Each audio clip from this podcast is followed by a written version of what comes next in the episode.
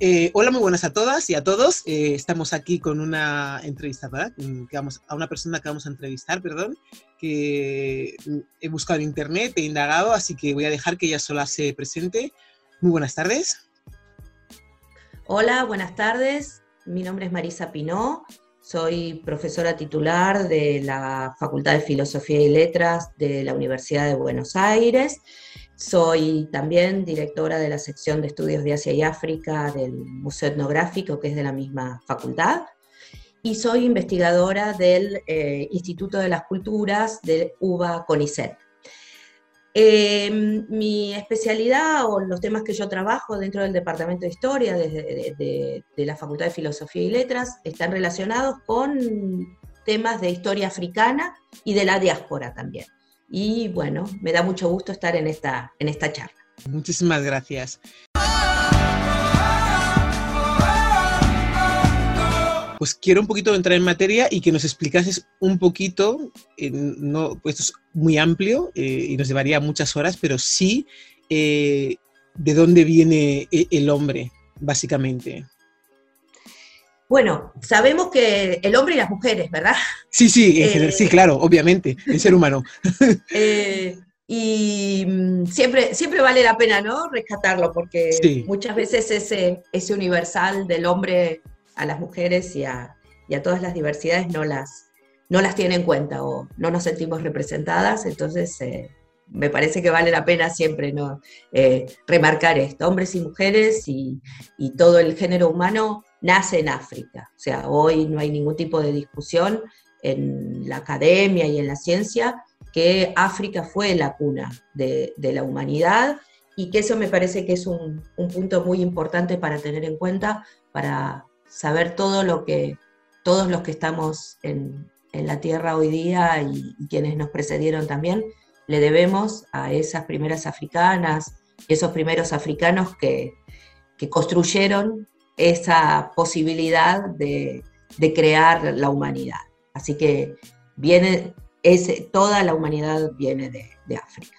Vale, eh, eh, como vamos a hablar de, la esclavitud, quería eh, no hacer hincapié, pero vamos, sí un poco que nos explicaras que la esclavitud en África, antes de que llegara a, los niveles que llegó, ya, era, ya existía, entonces, ¿cómo era esa esclavitud que había en esa época en África?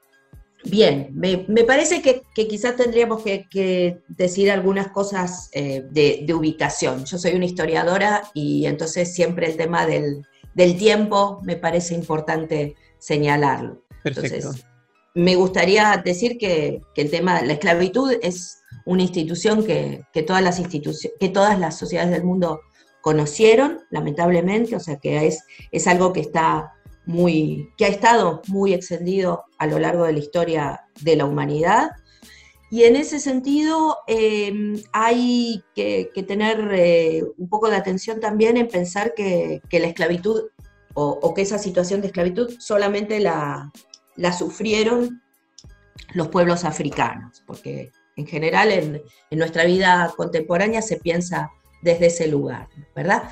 Pero es mucho más extendida. Para el caso de África específicamente, existió, como decíamos, como existió en Europa y eh, existió en, otras partes, y hay registros de, esa esclavitud antes del siglo XV, que es más o menos el tiempo en el cual eh, los europeos empiezan a, llegar a las costas del África Atlántica.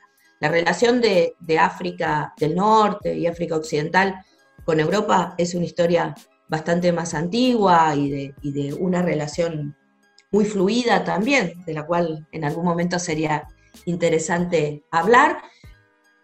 Pero, eh, en el pero los contactos fuertes y, ya de, forma más permanente, como digo, por el lado de las costas atlánticas, empieza a partir del siglo XV. Me preguntabas qué pasaba antes de esos contactos y de que empezara esa, horror que fue la, trata atlántica eh, de, africanos y de africanas eh, esclavizados. Antes del siglo XV sabemos que muchas de las sociedades africanas contaban con esclavos. Era una esclavitud que tenía probablemente eh, características distintas que, la que va a tener eh, a partir del, siglo XV, del siglo XVI, en tanto y en cuanto era una esclavitud que, como en otras partes del mundo, como decíamos, estaba ligada a, por ejemplo, los cautivos de guerra, ¿sí? Era una forma en que las guerras, cuando terminaban, cuando se, había una guerra, eh, los quienes habían sido derrotados podían ser tomados como cautivos por la sociedad o por el grupo que había triunfado. De esta manera, entonces, esos cautivos de guerra le entregaban, le, aportaban a esa sociedad que había, que había triunfado trabajo de todos aquellos que habían perdido o habían hecho la guerra para, para conseguir ese, ese trabajo extra que no habían, eh, de esas personas que no habían criado en esa, en esa sociedad. También había formas de esclavitud por, eh, por deudas o por causas penales, de personas que en una misma sociedad habían cometido algún delito, en general delitos de sangre, que entonces pasaban a trabajar como esclavos dentro de la unidad doméstica de la persona que había sido injuriada. De esa manera también le aportaba trabajo a, esa, a esa eh, unidad doméstica. Entonces, encontramos estas formas y encontramos también una tercera forma que, vale la pena mencionar también, que tiene que ver con esclavos de corte, lo podríamos llamar. O sea, esos esclavos que tenían, o esas, esas personas en situación de esclavitud, que estaban formando parte de, una, de la corte de algún soberano, de algún jefe importante, y que entonces actuaban como un em, lacayo, como una persona em, cercana, a, muy cercana a, ese, a ese soberano, y que le prestaba entonces un cierto, le daba eh, prestigio eh, tenerlo, mantenerlo y demás, y que, por supuesto, dependía de él en, toda, en toda su vida. Entonces, estas son las formas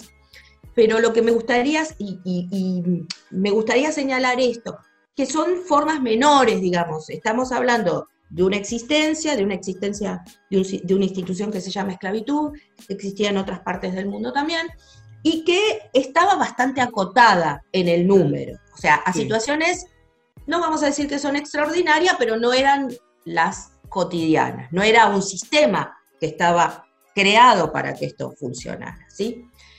Y ahí hay una diferencia importante entonces con, el momento posterior. ¿Por qué se produjo ese contexto de la, situación mundial en ese momento, en esos siglos eh, venideros, en el que pasaron a, a, ser esclavos de esas tres maneras que nos has comentado a ser algo ya comercial?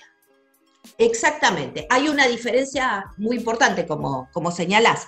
Em, no, es un, no, lo llamamos normalmente una cuestión de colonización, sino que es una suerte de acuerdos comerciales eh, muy em, legítimos en ese, en ese, legales, legítimos en ese momento, que no había una discusión sobre, sobre esta cuestión, obviamente condenables desde, desde lo moral y, sobre todo desde la moralidad del siglo XX, del siglo XXI y, también parte del siglo XIX, pero en esos, en esos siglos del siglo XVI, XVII, XVIII y una, parte y una buena parte del siglo XIX no eran condenables eh, moralmente.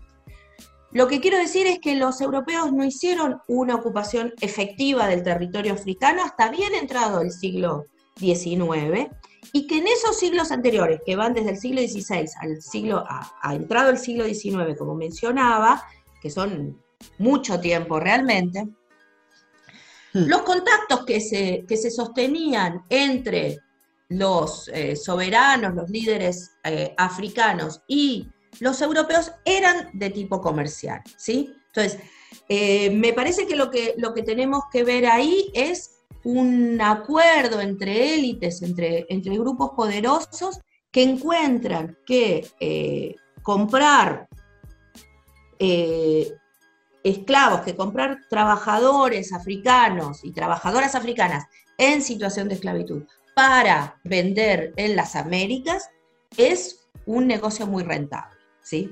Y entonces hay una diferencia muy grande, porque entonces estas sociedades africanas de la zona atlántica, como mencionaba antes, que tienen un sistema, digamos, tienen incorporada la idea de lo que es la esclavitud, hacen un cambio, porque ahora se van a crear, van a, van a convertirse en sociedades que, van a tener como idea, como forma de, funcionamiento para, ser más poderosas y, para beneficiar justamente a quienes eh, eran los poderosos en ese, en ese momento, tienen una cambian en su forma de funcionamiento, siguen siendo sociedades rurales, obviamente, y, viviendo de, la producción campesina, pero además crean ejércitos para ir a buscar esclavos en el interior. ¿Me explico?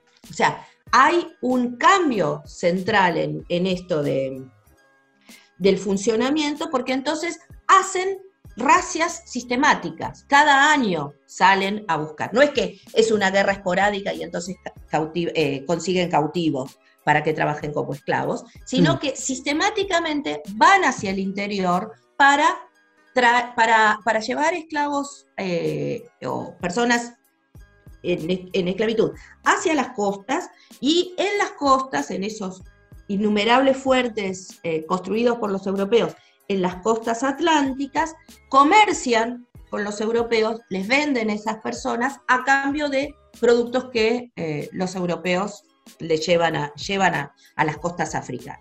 Vale, pero, una, cosa, esa, esa, cantidad de, esclavos era un número menor, porque aunque pudieran ir a, cazar esclavos o al interior, la cantidad que podían traer era tan grande como luego eh, se creó y esa exportación tan masiva de 8 mil millones o no sé cuánto al año que se llevaban a América, eh, no podía ser esa cantidad, o sea, no tenía sentido, o sea, según lo veo yo, ¿eh?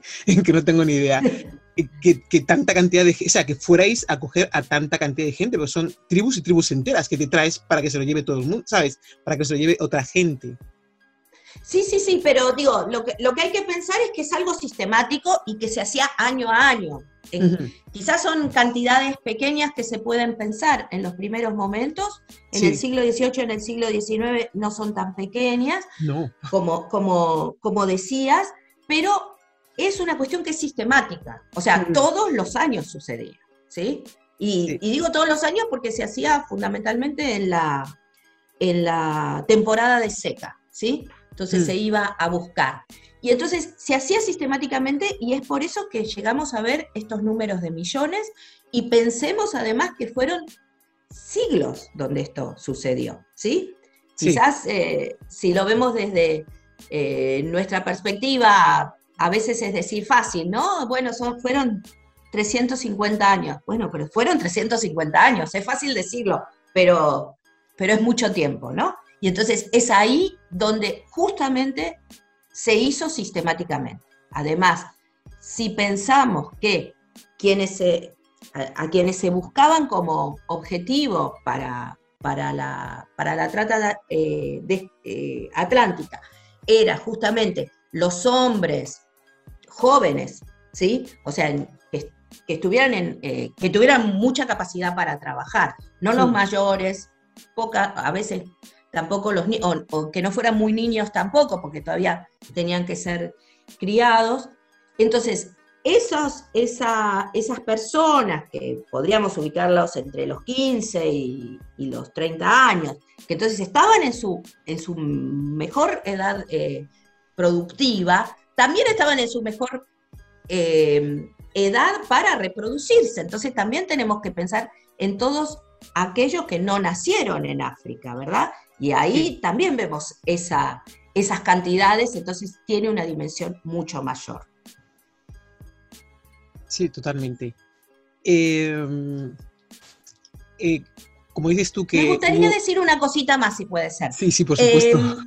Em, em, también hay que tener en cuenta que en ese, en ese Trata Atlántica se priorizaba y, los europeos, los negreros europeos, querían especialmente varones, ¿sí? Son menos las mujeres que, querían, o sea, reclamaban menos mujeres, reclamaban fundamentalmente varones, así vemos que de, los africanos que, llegaron a, América, unas dos terceras partes son eh, varones y un tercio son mujeres. Y eso tiene que ver un poco por esto que decía, porque los europeos querían a los africanos para que trabajaran en, las plantaciones, en las minas americanas y demás, pero también tiene que ver porque eh, los africanos preferían que, las mujeres quedaran en el territorio, justamente por esta cuestión de la reproducción biológica, ¿no? Porque las mujeres eh, eran muy buenas trabajadoras, pero además eran las que generaban, creaban las nuevas generaciones. Entonces, eh, exportar eh, mujeres era mucho peor para, para las sociedades africanas todavía. Entonces, hay una diferenciación ahí que, que me parece que es interesante también señalar. ¿Eso lo mantuvieron, lo de las mujeres, en todo ese periodo de tiempo hasta que terminó la esclavitud? ¿O fue algo que en un principio eran poco y luego fue aumentando el número de mujeres que se llevaban? Claro, es, buena la pregunta, es muy buena la pregunta, porque como vuelvo a decir, en 350 años, como, como estamos mencionando, hay muchas diferencias. Entonces, lo que vamos a ver es que hay un cambio, que hay, que hay un, un mayor requerimiento de mujeres a partir de fines del siglo XVIII y comienzo del siglo XIX, y eso tiene que ver cuando, eh, digo, un mayor requerimiento por parte de los europeos, ¿verdad? Em, cuando empieza a haber movimientos abolicionistas que quieren, digamos, reclaman por el fin de la esclavitud, ¿sí? Entonces empiezan a hacer otro tipo de, de proyectos políticos y económicos, como por ejemplo en el sur de los Estados unidos donde se tratan de hacer aldeas de esclavos, ¿sí? O sea, para que hubiera una reproducción en territorio americano de los esclavos, viendo que podía ocurrir en algún momento que se prohibiera la trata de esclavos, ¿sí? Entonces, ahí vemos unas diferencias cuando eh, quienes han hecho estudios demográficos sobre, sobre este tema ven diferencias entre un momento y otro, y entonces hay un mayor requerimiento eh, de mujeres a fines del siglo XVIII y comienzos del siglo XIX, y también de niños, justamente para que terminaran su crianza y se convirtieran en, trabajadores eh, ya en territorio americano y no en, territorio africano. O sea, que era para, aumentar el número de, de esclavos que tuviesen, porque pensaban que si prohibían la ley de exportar, pero si tú crías, tienes, sigues teniendo ese, esa economía ¿no? de vender los esclavos que han nacido en, Estados Unidos. Exactamente, no solo de vender, sino que trabajen. Sí. ¿Verdad? Entonces, de que participen de esa, exactamente. Entonces, es, como, bueno, ya, ya se cuenta con esa, con esa cantidad de personas y entonces ya se puede empezar a depender menos del comercio, ¿verdad? Entonces, ya no es una dependencia tan grande de de, cada barco negrero que llegue, ¿sí? Sí. Una pregunta, esa abundancia de tráfico de esclavos que empezó con un ritmo y ya fue llegando a unos ritmos ya que antes justo de que a lo mejor se quitase y se prohibiese, eh, ¿por, qué se crea? ¿Porque justamente sabían eso que iban a prohibirlo y quisieron coger más cantidad o porque era tan rentable el negocio que te daba igual no sé, llevar patatas a África y traerte de vuelta, no sé, 5.000 esclavos? Bueno, el, negocio de la esclavitud fue un gran negocio. ¿sí? Y eso no hay ningún, de, la esclavitud africana no hay ninguna duda de que eso fue, hay, hay grandes estudios que, lo muestran y demás. Entonces, hay, eh, digamos, y acá vale la pena siempre recordar a, Eric Williams, que fue un gran historiador y, académico y también político, eh, caribeño que, dio cuenta de, esto en un libro muy interesante de, la década de 1940 que se llama Capitalismo y Esclavitud. Eh, y que habla de esto y que trabajó y, dio cuenta de esto y, hay muchas discusiones también que, generó y debates posteriores. Pero eh, lo que me parece para, tener en cuenta que hay, que hay discusiones sobre, bueno, ¿por qué esa, esa abolición de, la esclavitud? Digamos, ¿Por qué esa abolición paulatina? Y entonces ahí hay discusiones, porque había grupos de intereses distintos, digamos, quienes eran dueños de, plantaciones de esclavos en, en el Caribe, en el sur de los Estados Unidos, en Brasil, eran personas que hacían su negocio justamente con eso. Entonces, eh, pretendían mantener esa, esa situación. Eh, pero había muchas otras, otras eh, otros grupos económicos que empezaban a surgir, que, buscaban otras, otro tipo de, salidas. Comienza un proceso de, comienza paulatinamente el, proceso de, industrialización en Gran Bretaña, que después se va, se va a extender a Europa, que entonces empieza a haber distintas fuerzas que están ahí en pugna, que llevan entonces a ese proceso de abolición. Por otro lado, tampoco tenemos que olvidarnos que empieza a haber distintas corrientes eh, de tipo cultural y, y social y religiosas también, que empiezan a ver o que empiezan a discutir mucho esta posición de que haya seres humanos que sean esclavizados. ¿sí? Hmm. Esto lo podemos ver eh, en, discusiones que hubo y con, y con mucho también, con muchos libros publicados, como el libro de, de ¿no? que hace un, gran libro que cuenta cómo él sufrió la esclavitud y, y demás, y entonces se convierte a fines del siglo XVIII en un gran libro para denunciar esos horrores de la esclavitud. Entonces se gana, se, gana un consenso social muy paulatino de que mm. la esclavitud no es algo que está bien. Entonces, son procesos convergentes, ¿sí? Que también duran eh, varios años, varias décadas, que van a llevar a esta situación de, de, la abolición. O sea, es difícil dar una respuesta única. Bueno, ¿por qué fue la abolición de la esclavitud?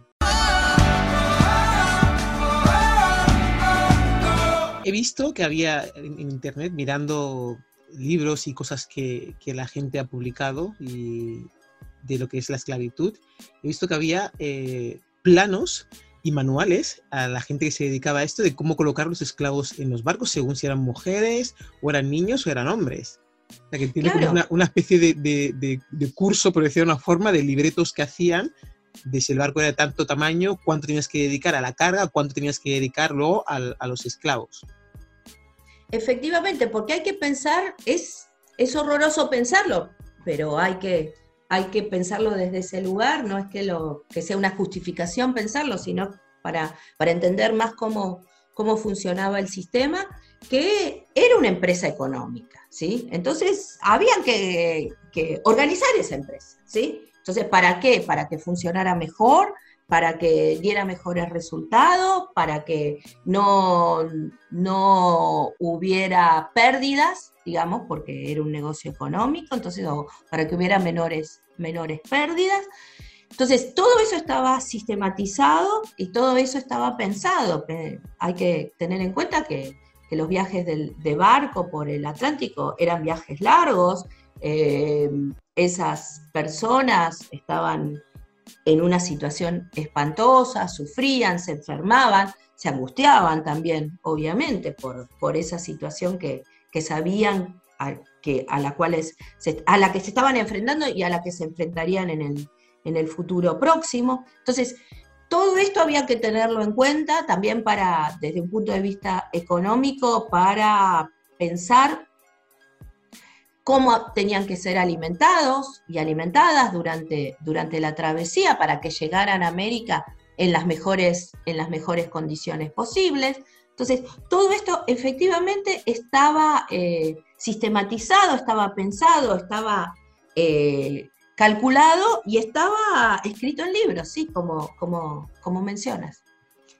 Em, a ver, ¿eran siempre la, la gente autóctona, los negros que están viviendo en, África, los que iban siempre a cazar eh, a esos otros negros de la parte del interior, se mantuvo durante un tiempo, pero luego ya eran los blancos los que directamente, con ayuda a lo mejor de una o dos personas negras, iban ellos a cazar a la gente negra para traérselos.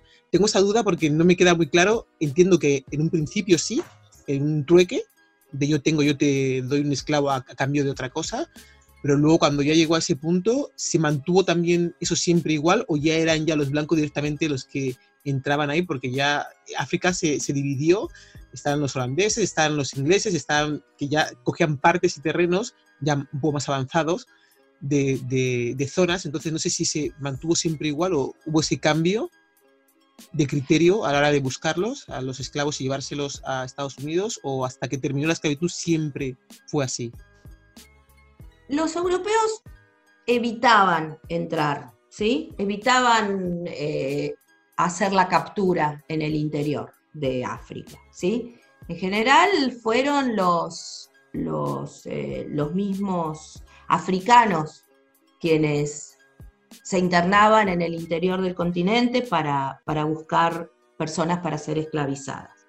No era algo que a los europeos les interesara penetrar, pero por otro lado también hay que verlo desde otra manera, porque los africanos tampoco querían que los europeos entraran, ¿sí? Entonces, era una forma de, seguir controlando la situación local, porque en tanto y en cuanto los europeos no, se instalaran en el continente, no se instalaran en el terreno y solo se mantuvieran en las costas, eh, tenían mucho más control los mismos africanos de lo que sucedía en su territorio, ¿sí? Entonces, son, son pocos los casos en los cuales eh, hay pocas menciones a europeos participando de esas capturas de esclavos, ¿sí? En el, en el interior. No, no era algo habitual. Eh, durante todo el tiempo durante, que, duró, durante todo ese larguísimo tiempo que, que duró, eh, fueron los, los mismos africanos que como te vuelvo a decir, también era una forma de tenerlos controlados, ¿no? A los europeos. Y bueno, llegan hasta a este lugar, que, son las costas. Y nosotros traemos y así también podemos negociar eh, cómo es la situación, qué nos entregan, cómo es, la, cómo es el comercio y, demás. Entonces, también podían, por ejemplo, mentirles, decirles, no, no tenemos, este, este año no hemos logrado eh, conseguir eh, suficientes personas esclavizadas, en fin, les daba una posibilidad de, de actuar sin, eh, más que si eh, los europeos estaban a cargo de la situación de captura. ¿Sí? Sí.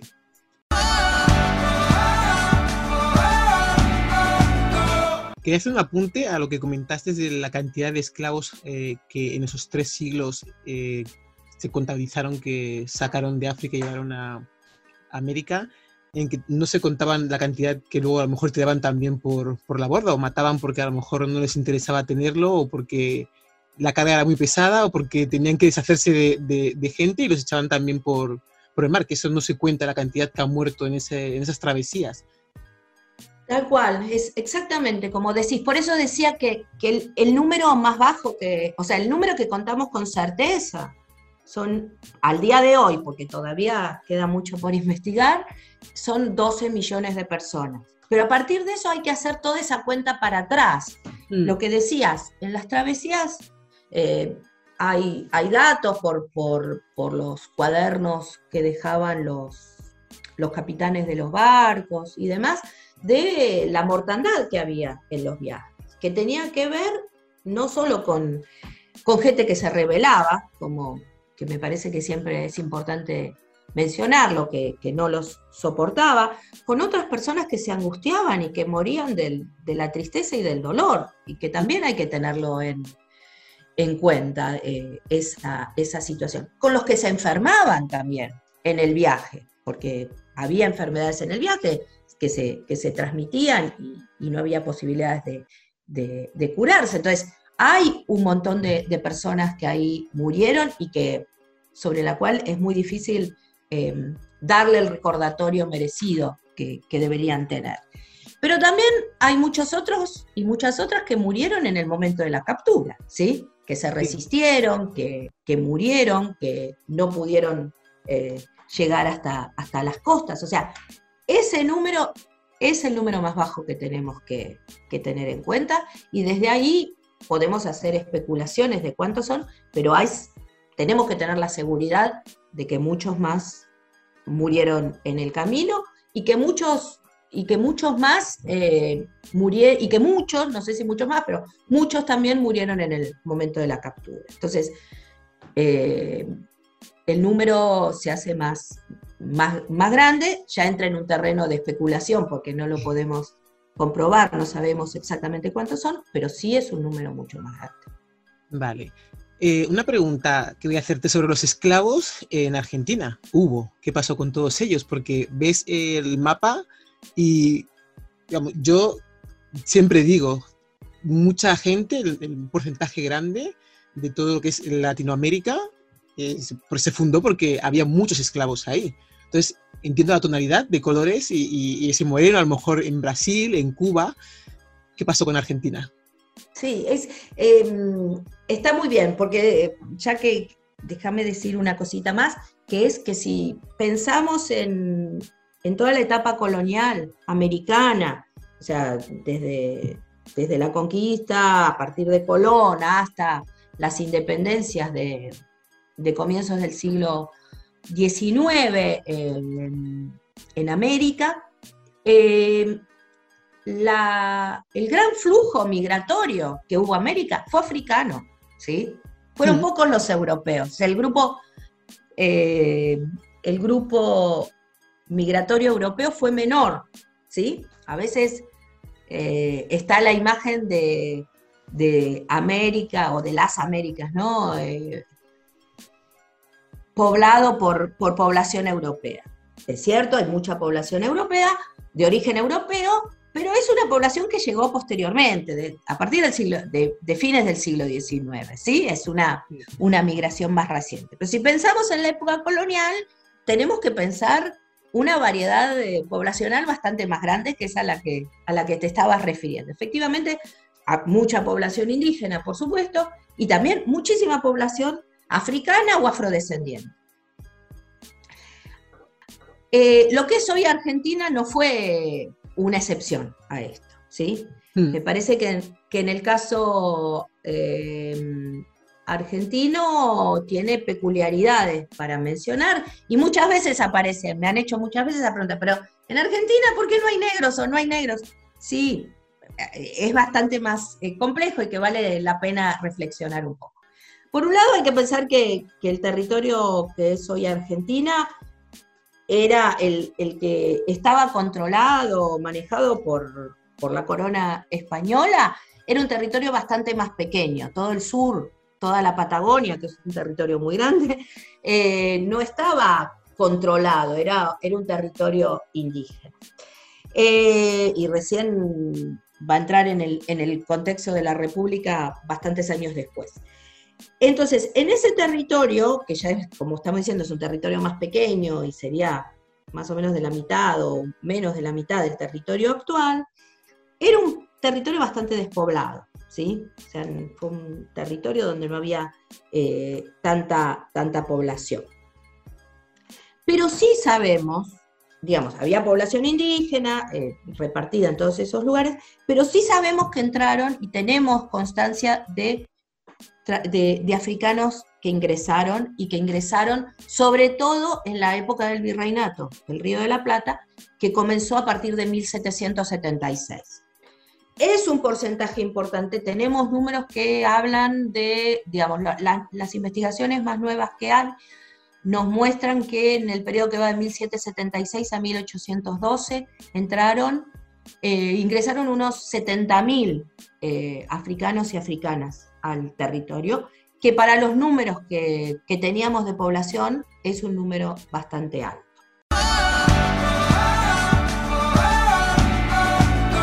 Eh, tengo entendido que tienes unos libros escritos, unos cuantos, que estoy viendo en, internet, eh, entre ellos eh, La Ruta de Esclavos del Río de la Plata y otra que has hecho que es Las huellas y legados de la esclavitud en las Américas, ¿no?